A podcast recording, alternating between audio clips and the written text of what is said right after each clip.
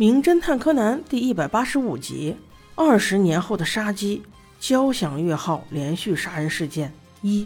这一篇是一个四集连载的故事，大家耐心听哈。这是二十年前的一个晚上，乌云密布，几乎看不到星星，大海的声音淹没了所有。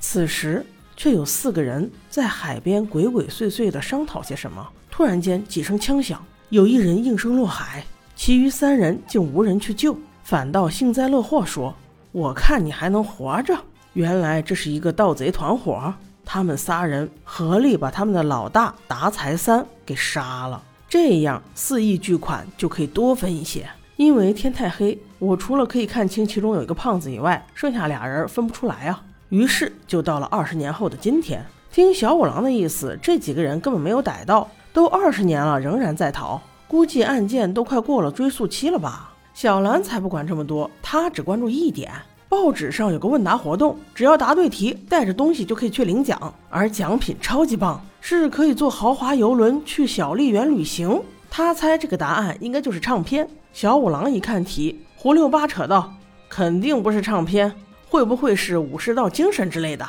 小兰嗤之以鼻道：“哎呀，爸爸，精神怎么带呢？”小五郎才无心搭理他，随便说的而已。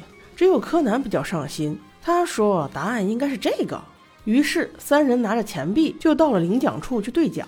没想到果然如此，奖品直接发到你怀里啊！二话不说，直接就让上船了。哎，我说你也不给大家一个整理行李的机会。小五郎觉得这无所谓，管他的，先上船再说。他们三人被分到了一间有两张床的房间，是幺幺五号房。随后柯南了解到，这个旅行团竟然只有十个人。而整个一艘船却看起来比泰坦尼克号还大，这是不是有点太诡异了？组织这次活动的人名叫古川大，看来他很有钱哦。小兰很想去谢谢他，但问了一圈也没找到人。原来包括服务生在内，所有人都没有见过古川大先生。正说话间，小兰看见了同样在船上的一名乘客，不小心从裤兜里掉下来了一个印章。当他和柯南一同捡起时，发现了印章上是古川二字。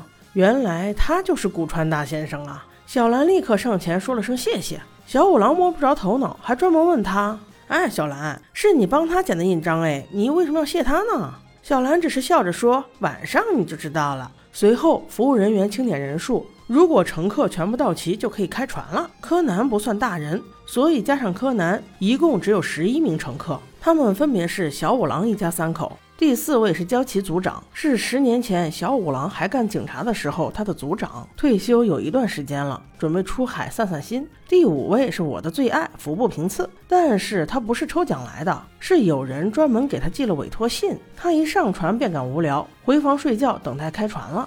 第六位是一个女士，短发且妩媚，我们就叫她短发女吧。她说她的爸爸就是葬身于大海。所以此刻颇感忧伤。第七位是一个胖子，就是刚才掉了印章的那个人。他的真姓叫龟田，可不是什么古川大。两撇小胡子，还真有点像一只龟。第八个是一个老男人，个子挺高，名叫谢江，满脸猥琐相，一看就不是好人。第九位也是位男士，名叫海老明，这名字好难记呀。他穿着一身蓝色西服，唯唯诺诺的样子。刚一上船，还差点被警察组长给逮住了。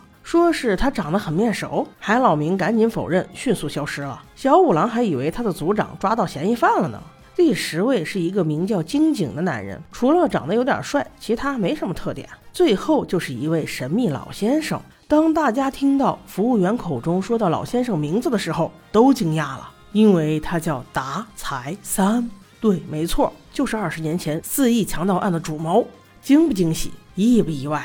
焦崎组长和小五郎都瞬间来了兴趣，那后面会发生什么呢？我们下集再说。